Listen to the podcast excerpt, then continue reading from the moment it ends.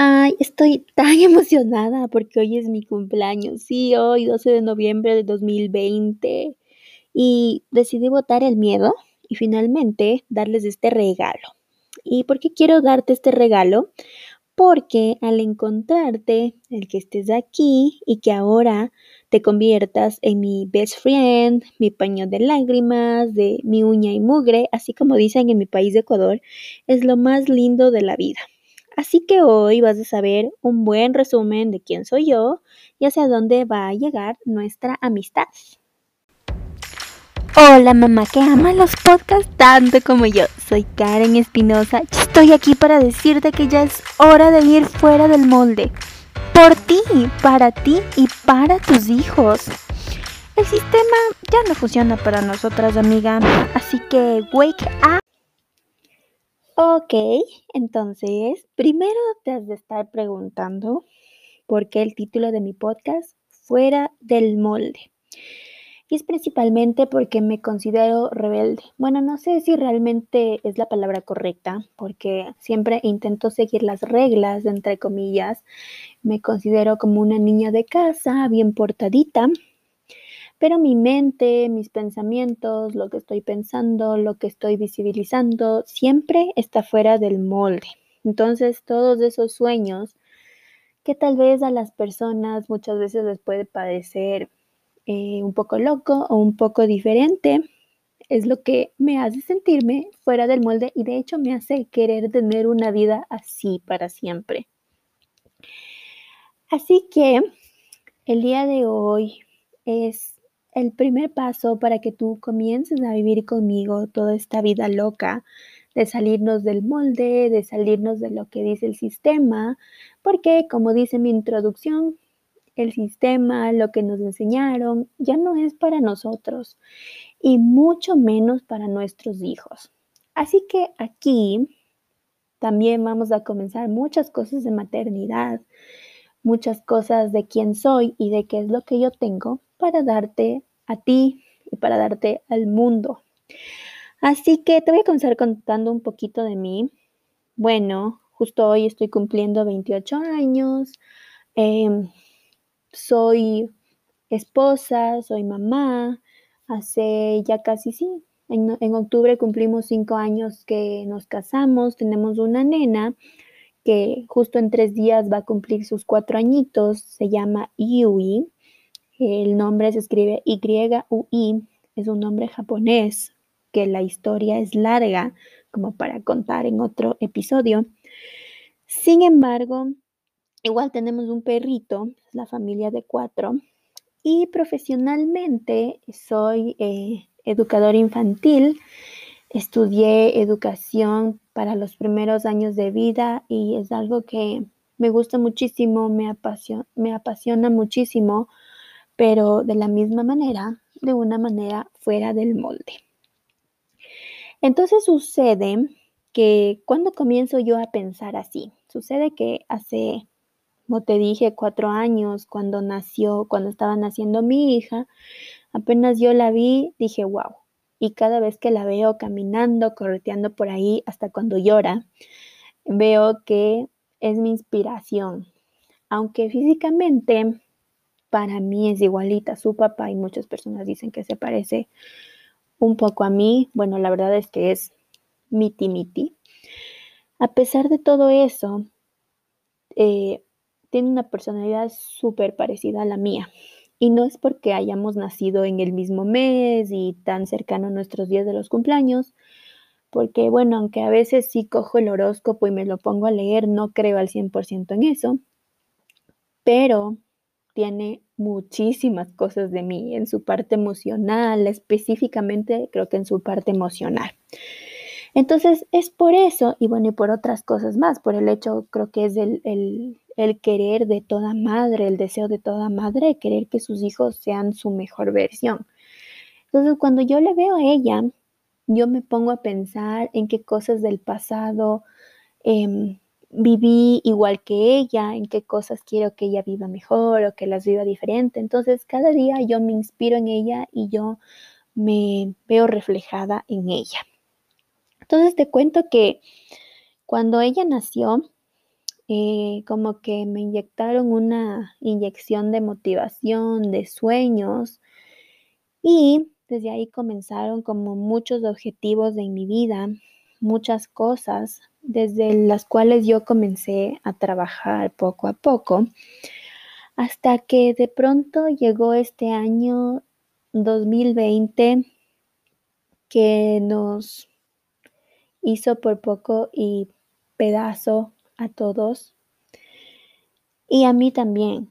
Fue un año en que me hizo tocar fondo en todos los aspectos, te cuento.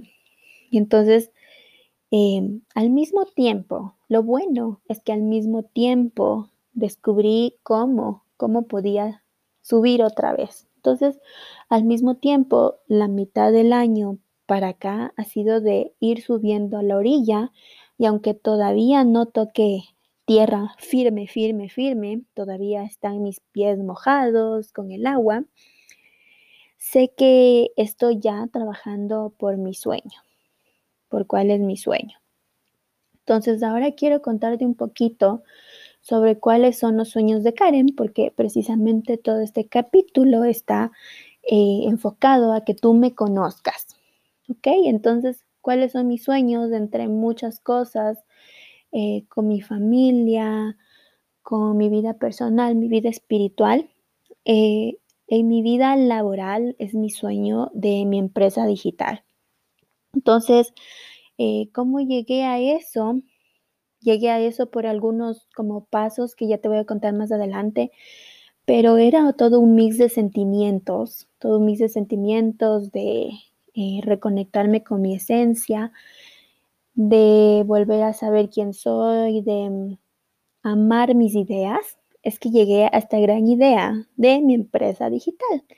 Y es por eso que decidí hacer este podcast que ahorita tú estás escuchando.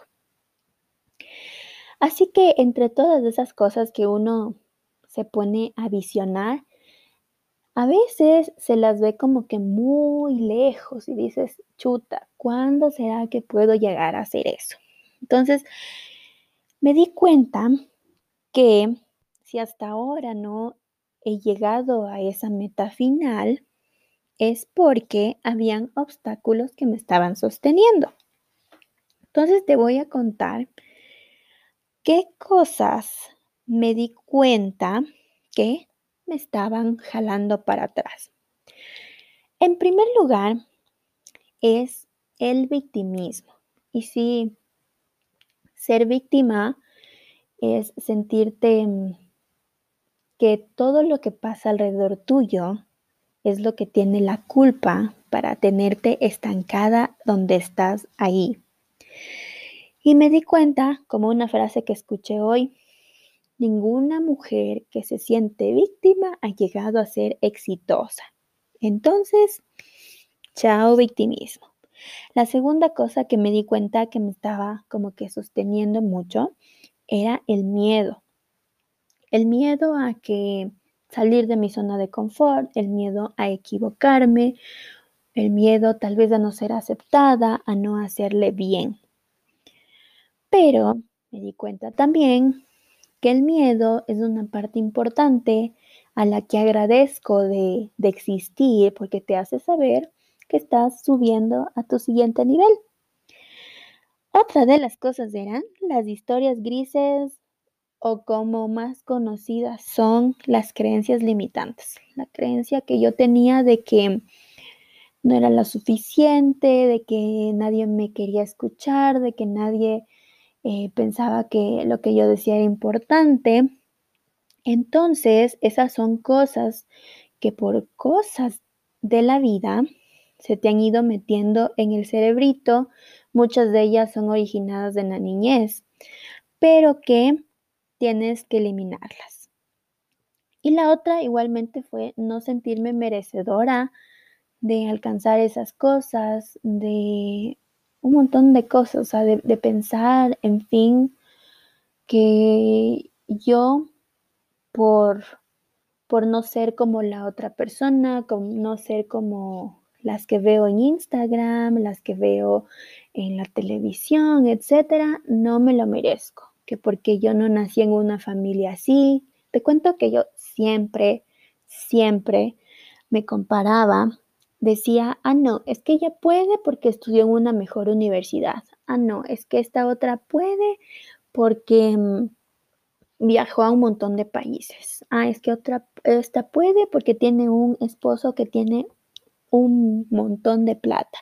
Esta otra puede porque tiene eh, un montón de amigas famosas. Entonces, como que ese bichito de la comparación es una de las cosas que no te deja avanzar y que a mí me estaba igual jalando fuertísimo para atrás. Pero todo eso fue parte de las cosas que cambiaron este año. ¿Y cómo cambiar? Entonces, hay como una serie de pasos pequeñita que te voy a contar. Y la primera fue decisión. O sea, decidí y dije, Karen, por favor, hasta hoy ya no más. Decido que ya no quiero sentir esas cosas en mi cabeza y sé que es difícil, sé que es difícil porque yo he estado ahí, creo que hay momentos en, en todos los días en los que estoy ahí, pero decido ya no volver a pensar eso, decido no hacerle caso, no escuchar mis pensamientos, desconectarme emocionalmente para ponerme a hacer las cosas que tengo que hacer para cambiar todo lo que no me gusta en mi vida. La segunda fue la de la definición. Entonces, luego que tú decides, te vas a definir cómo es que quieres cambiar eso. Entonces, más o menos viene como una piedra angular, ¿ya?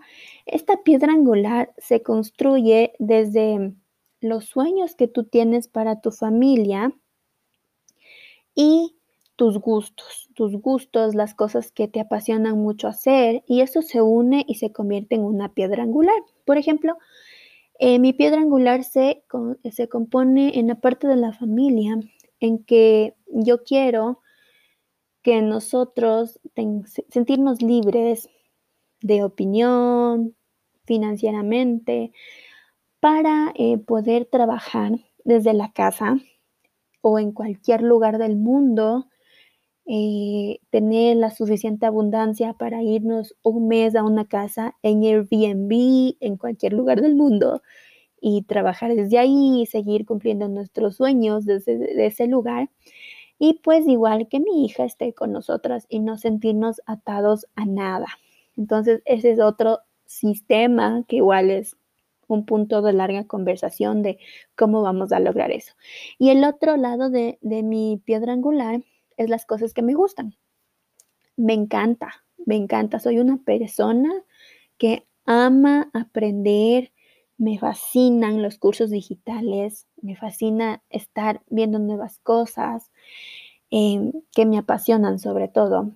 Entonces ahí fue cuando yo dije, ok, esto es algo que me gusta, entonces puedo unir estas dos cosas y se convirtió en mi piedra angular. Entonces, esa piedra angular puede eh, encajar en muchos lugares, en muchos edificios, pero tú decides cuál edificio, cuál espacio, cuál lugar es el que más se adapta a ti, el que más te gusta para poder llevarte hacia eso que tú quieres.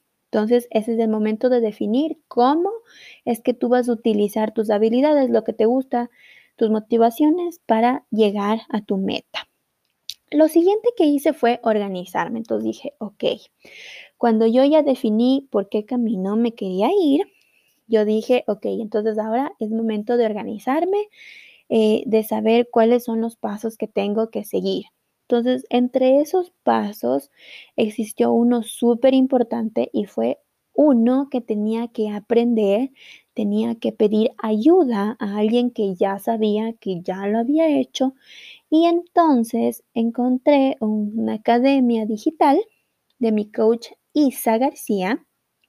Entonces dije, ok, me voy a organizar, voy a seguir esto y voy a hacer, este es un pasito más para esa meta. Entonces después de que me organicé y supe cómo tenía que seguir, me comprometí, me comprometí a cumplir cada uno de los pasos que yo iba aprendiendo. ¿Ok? Entonces ahora con todo eso que tú sabes, cómo reconocí las cosas que no estaban bien y cómo estoy cambiando esto porque esto no es una sola vez en la vida. Todos estos pasos es un ciclo eterno. Cada vez tú vas a tener nuevas ideas, vas a descubrir nuevas cosas y por ende ese ciclo se va a repetir.